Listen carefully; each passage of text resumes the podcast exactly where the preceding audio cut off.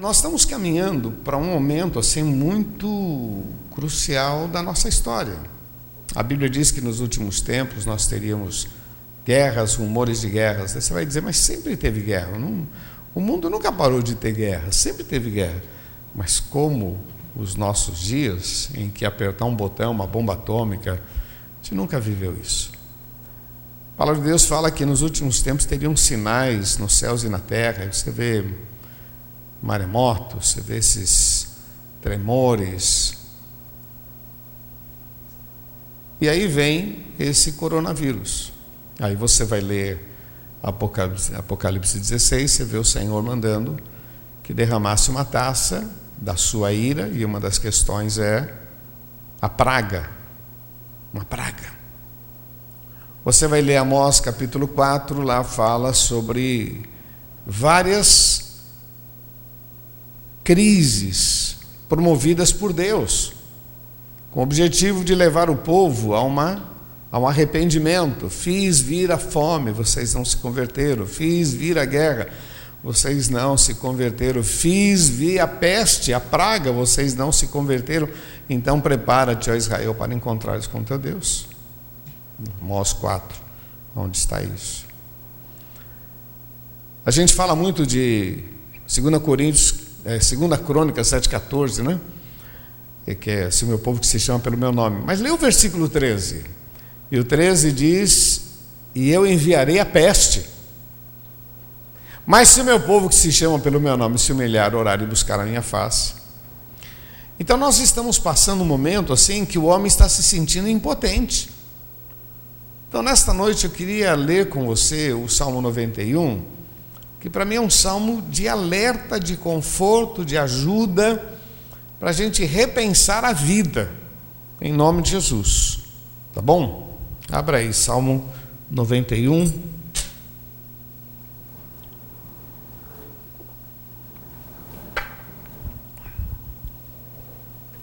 Eu queria que você lesse esse, esse texto comigo, mas nesse prisma de crise de crise. A, a crise está batendo a porta. Tá, a gente está falando do coronavírus, mas agora vem o desemprego. Muitas empresas já estão aproveitando para mandar embora. E quem é autônomo está ficando sem dinheiro. Daqui a pouco a coisa. Lá em Portugal a coisa está feia. Né? Foi determinado lá, ninguém pode sair. E porque o próprio presidente lá, o presidente chama Marcelo, Marcelo também está com suspeita de, de coronavírus, então, coisa. Meu irmão, o mundo tá, parece um tsunami, né? Que está vindo. Agora, olha o que diz aqui esse texto.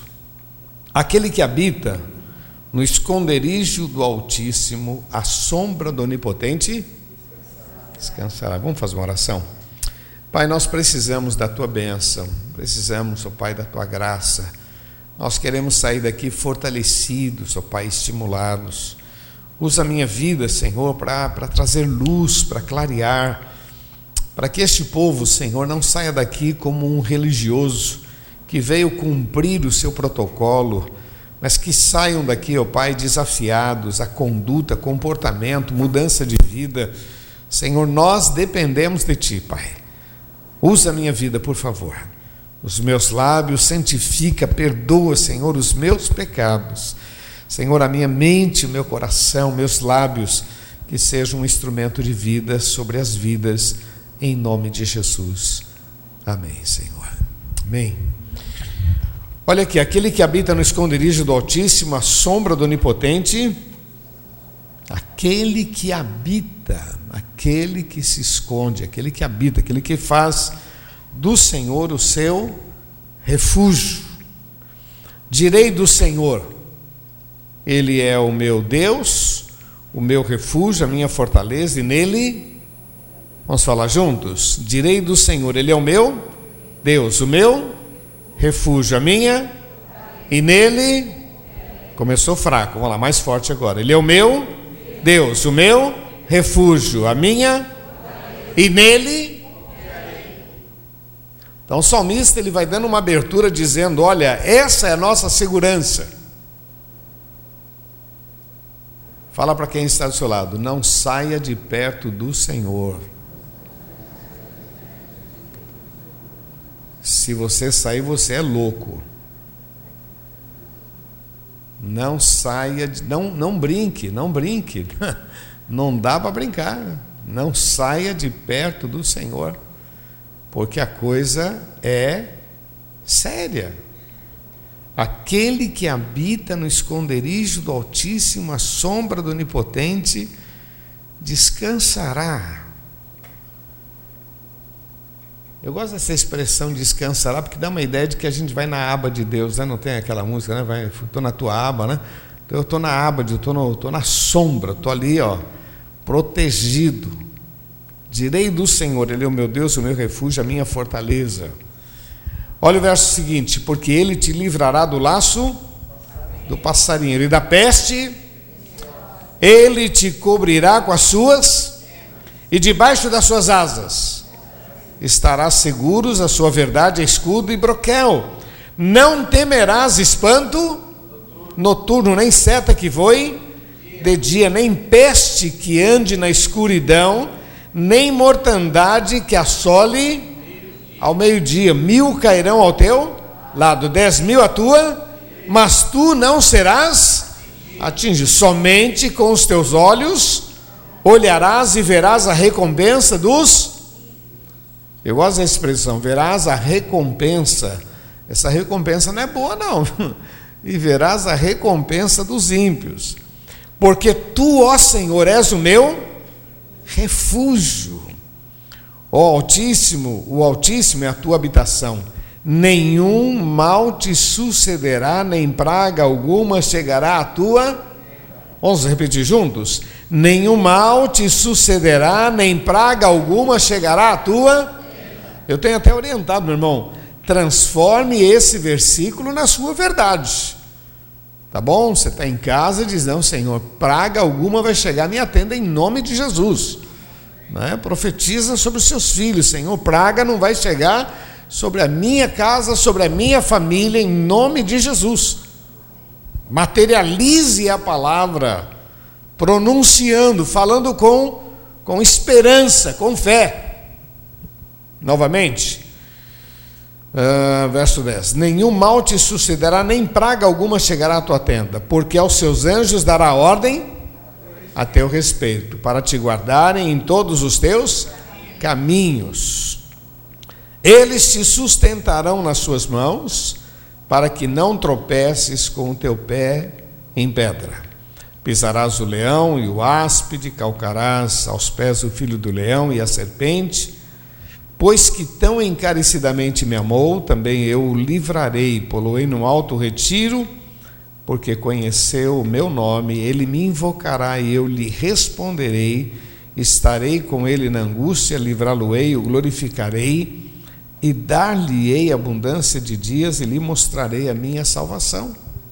Eu quero reler esse trechinho do 14 em diante, porque eu acho ele, ele fantástico. Aqui uma é uma revelação de Deus para as nossas vidas, pois que tão encarecidamente me, me amou, me amou, me amou, me amou, me amou. Deus está dizendo: Você me amou, você me amou. Você acreditou em mim, você me amou, você, você conheceu o meu nome. Você acreditou no meu poder, você colocou a tua esperança em mim, você me amou. Você conheceu o poder do meu, você, você se preocupou em conhecer o poder do meu nome. Também eu o livrarei, poloei num alto retiro, porque conheceu o meu nome. Eu o livrarei. Eu o livrarei. Isso é promessa de Deus para as nossas vidas. Eu o livrarei. Eu o livrarei. Poloei num alto retiro. Verso 15 ele me invocará e eu lhe responderei. Estarei com ele na angústia, livrá-lo-ei e o glorificarei. Novamente, ele me invocará e eu lhe ele me invocará e eu lhe responderei. Estarei com ele na angústia Fala para quem está do seu lado, nunca mais sozinho. nunca mais, nunca mais. Quando parece que a gente está sozinho, a gente tem um Deus que cuida das nossas vidas. Estarei com ele na angústia, livrá-lo-ei e o glorificarei. Dar-lhe-ei abundância de dias, muitos anos, e lhe mostrarei a minha salvação. Amém? Quando eu leio esse texto, meu irmão, eu estou falando assim tão lento, eu gostaria que você depois meditasse mais na sua casa, porque esse texto ele me, ele me propõe segurança, ele fala da, da vantagem de acreditar em Deus, de confiar em Deus, de, de gastar a minha vida nas coisas de Deus, como vale a pena andar com Ele, como vale a pena se refugiar nele, como vale a pena enfrentar os dias difíceis com Ele. Meu pai sempre dizia: se com Jesus está difícil, sem Ele é pior. Eu não sei quão, quais serão as situações que vão vir na sua vida e na minha vida, eu não sei. Mas uma coisa certa, meu irmão, se vier uma enfermidade e a gente está com Jesus, a gente enfrenta com mais força. Vem uma crise financeira, a gente está com Jesus, a gente enfrenta com mais coragem. A gente sabe que depois da luta vem milagres sobre as nossas vidas. A gente sabe que se vier uma crise conjugal, a gente tem Jesus do nosso lado e a gente se refugia nele. Eu, eu, considero, meu irmão, que nós temos um período que é um período de relacionamento, em que a gente aprende a ler a Bíblia, a gente aprende a orar, a gente aprende a vir na igreja, e há momentos, ou virão momentos, momentos difíceis. E quando vier esse momento da crise, a gente já está tão preparado que quando vem aquilo que parece que é algo difícil, o Senhor nos dá graça e no meio da luta a gente tem grandes vitórias em nome de Jesus. O texto está dizendo: olha, aquele que habita no esconderijo do Altíssimo também vai passar por dificuldades. Mas ele diz: olha, aos seus anjos ele dará ordens a teu respeito, ele vai te livrar. Pergunta para quem está do seu lado: você merece? Você merece isso? Lógico que não, meu irmão, mas é promessa de Deus.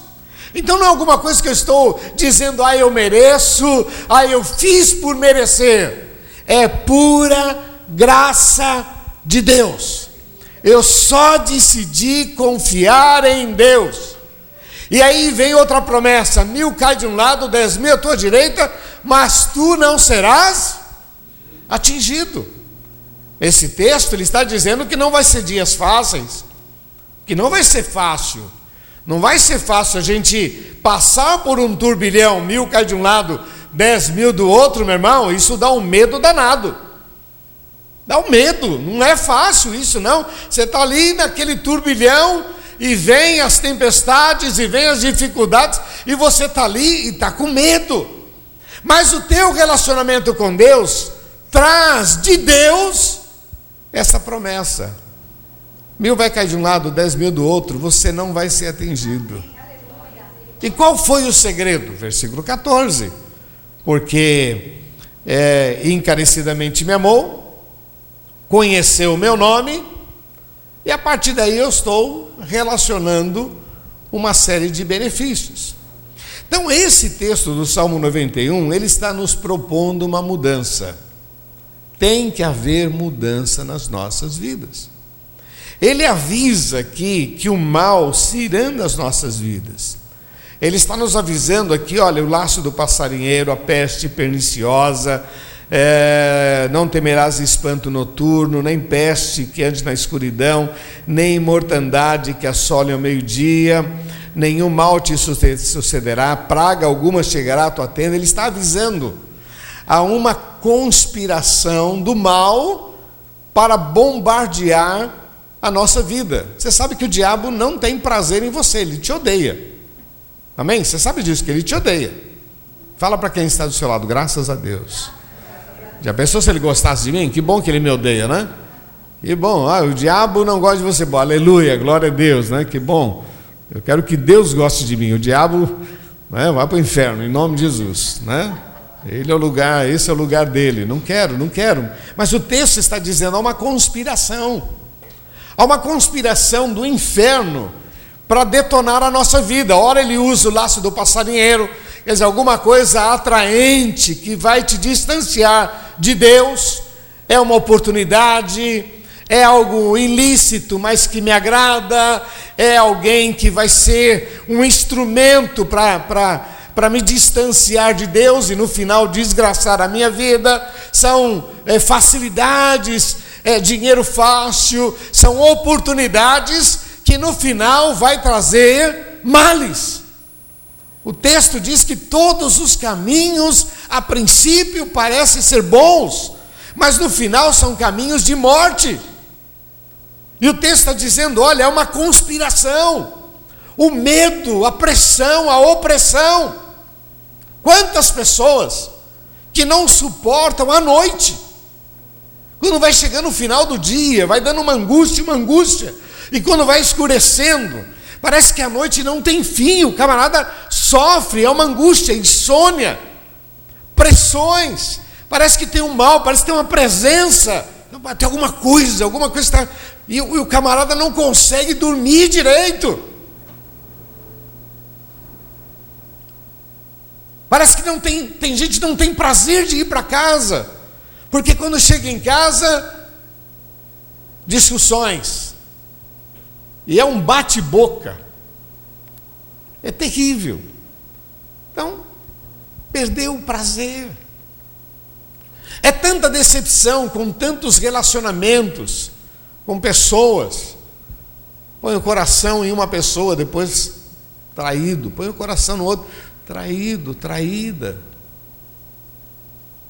Dessa forma, o mal vai dominando, dominando e tira todo o nosso prazer. Ele está dizendo: é assim que funciona, é assim que o mal atua sobre as nossas vidas.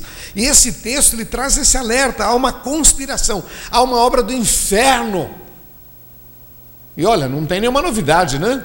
Está escrito lá que o diabo, vosso adversário, anda em vosso derredor. Vamos falar juntos? O diabo, vosso adversário, anda em vosso derredor, bramando como um leão buscando a quem possa tragar. E vai usar situações e coisas e pessoas que, no, que encantam os nossos olhos, que nos distancia de Deus. O salmo é um alerta dizendo: olha, não tire os teus olhos do Senhor. Não tire. Por mais complicado, por mais difícil, ou por maior que seja a pressão, ou por melhor que seja a oportunidade, ficar perto de Jesus é melhor. O texto está falando sobre santificação, sobre uma decisão de andar perto dele. Ele começa dizendo: Olha, aquele que habita no esconderijo do Altíssimo, a sombra do Onipotente descansará, direi do Senhor, Ele é o meu Deus, o meu refúgio, a minha fortaleza, nele confiarei. E depois ele entra no outro assunto, dizendo: Olha, o, o laço do passarinheiro, a peste perniciosa, como mal ciranda. E aí ele diz no final: Porque você confiou, creu e lutou e venceu, eu vou te abençoar. Meu irmão, vale a pena. Esse salmo é um salmo que está nos desafiando à santificação, nos desafiando a uma vida mais séria com Deus, a um relacionamento. Agora nós estamos vivendo essa questão do coronavírus, mas meu irmão, é, você lava a mão com álcool, você higieniza as suas mãos total, e pega dinheiro. Meu irmão, o que esse dinheiro que a gente. O que dinheiro tem de bactérias? Só a graça de Deus. Não é? Só a graça de Deus. Passa por tudo quando. Se você soubesse aonde passa aqueles dois reais, aqueles cinco reais, sangue.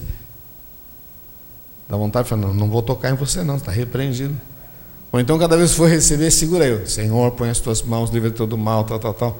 Meu irmão, nós não temos ideia a quantidade de milagres que o Senhor faz todos os dias na nossa vida. Postaram na, na, na internet um corrimão desse de inox e uma criança passando a língua. E estava escrito assim: é, essa criança está criando anticorpos. Alguém filmou? Não, dá até um nojo. Você, Ai meu Deus, mas está lá a criança lambendo, ah, passando a língua, e ela ia para lá, ia para cá, e alguém escreveu: está criando anticorpos. Meu irmão, você não tem ideia do que Deus tem feito na tua vida. Por isso que esse salmo ele está nos inspirando, é um desafio a um relacionamento, a algo mais profundo. Não é simplesmente ser crente, mas é algo mais profundo, meu irmão. É a gente entender que existe uma conspiração, uma ação do mal. O diabo ciranda, você pega o Face e daqui a pouco entra em alguma coisa, já está te desvirtuando, te levando para outro lugar. Oh, opa, tem que voltar. Você entra lá no WhatsApp, é uma conversa, daqui a pouco tem alguma ligação com alguma coisa que você diz: opa, opa, opa, eu tenho que tomar uma decisão na minha vida. Ah, meu irmão, nós somos bombardeados o tempo todo para a gente perder a nossa direção, a nossa comunhão com Deus. Mas o texto está dizendo: olha, você começa levando Deus a sério, resistindo todo o mal, e num determinado momento, Deus muda a tua sorte. Você fica feliz com isso? Deus muda a tua sorte. Aonde eu vejo isso? Eu vejo isso na história de José, que resistiu, que foi firme. Num determinado momento, Deus mudou o quê? A sorte. José estava lá na prisão, sai, sai, sai, sai, vem para cá agora é outra vida, é outro padrão, é outro nível. Eu vejo isso na história de Daniel. Eu vejo isso na história de Maria. Uma moça qualquer, temente a Deus, servia ao Senhor, estava ali com mulher. De repente, essa mulher aparece um anjo e fala sobre a vinda do Messias. E essa moça passa a viver uma outra vida. O que eu quero que você entenda, meu irmão, é que o texto está dizendo: olha, temos que levar Deus a sério. É um texto que nos convoca à santificação. Não é um texto para você deixar aberto lá na, na estante para o demônio ficar lendo. Você sabe que chega uma hora que o diabo dá uma soprada para mudar, porque eu cansei de ficar lendo o Salmo 91, né? Tem gente que deixa o salmo lá aberto, ó, oh, isso daqui dá sorte, põe, põe, põe, dá sorte. Isso daqui espanta todo mal olhado, né? Todo, todo, toda toda, toda ação, todo espírito mal. Deixa a Bíblia aberta, meu irmão, tá louco, tá louco. O que traz vida é você acreditar e tomar posse da palavra de Deus e declarar a vitória em nome de Jesus. Então o texto está dizendo: porque você me amou, você me amou, você acreditou na minha palavra, você confiou na minha palavra, você tomou posse da minha palavra, você conheceu o meu nome. Quando vieram as lutas, mil caindo de um lado e do outro, você não abriu mão da tua fé. Quando você teve oportunidade, você se refugiou, você buscou a minha face. Então eu vou mudar a tua história. Louvado seja o nome do Senhor. Esse texto é um desafio a mudanças. Esse texto é uma orientação à santificação. Sem a santificação, ninguém verá a Deus. Queridos, uma coisa que eu acho interessante nesse texto que eu anotei aqui é que não basta crer e conhecer, tem que mergulhar na palavra de Deus. Não basta simplesmente acreditar e, como eu disse, deixar aberto, como se fosse um patuá. Não, não, eu tenho que cair de cabeça, crendo. E aí, meu irmão, Deus vai fazer grandes coisas na nossa vida. Eu não posso pregar diferente.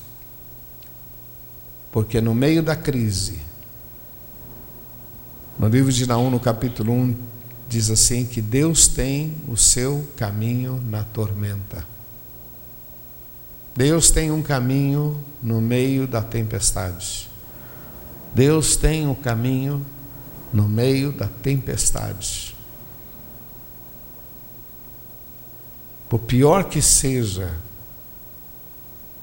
o que você está fazendo, está passando. Deus tem uma resposta para você.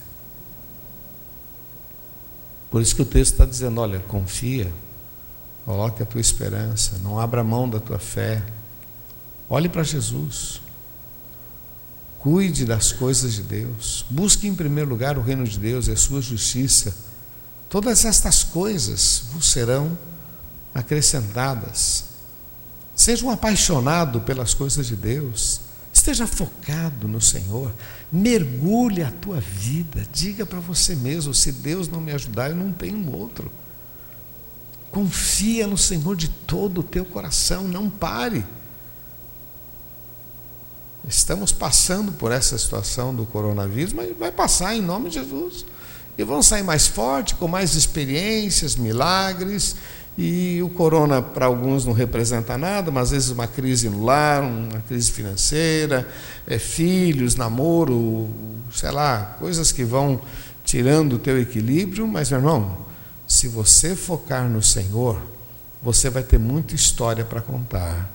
Mas se você tira os olhos do Senhor e olha o problema, você vai se aborrecer, o mal vai aproveitar essa oportunidade, vai detonar a tua vida, enfraquecer a tua fé, te distanciar do Senhor e você não vai ter nada. Vai simplesmente ter aborrecimentos e viver o que o problema produz na vida da gente: desilusão, aflição. Mas se você colocar os teus olhos no Senhor, a glória de Deus será vista na tua vida, em nome de Jesus. Por isso que esse texto para mim é muito importante. Outra coisa que eu acho bonita aqui, que eu quero terminar, é que ele está dizendo: domine a tua natureza. Amém? Fala para quem está ao seu lado, cuidado com você. Fala Ele está dizendo aqui: olha, domine. Aquele que habita no esconderijo do Altíssimo, descansa, domine, cuidado, cuidado com você. Porque muitas vezes nós somos induzidos a, a querer assim, sabe, chutar tudo. Para, para, não, não faz isso não. Domine essa sua natureza, esse comportamento, essa coisa que parece que de vez em quando vem e te toma, e que aí eu fico irado, porque para, para, em nome de Jesus. Em nome de Jesus, para, para com isso, com esse temperamento, essa coisa tua, humana, confia no Senhor. Volte o teu coração, mergulhe nas coisas de Deus. E olha, meu irmão, vai chegar um momento que Deus vai dizer: basta, basta, chega. Aí eu leio lá que Abraão teve uma velhice boa, eu olho lá que Davi teve uma velhice boa, e eu olho lá que Ruth teve uma velhice boa, e que José tem uma velhice boa, e que Jacó tem uma velhice boa.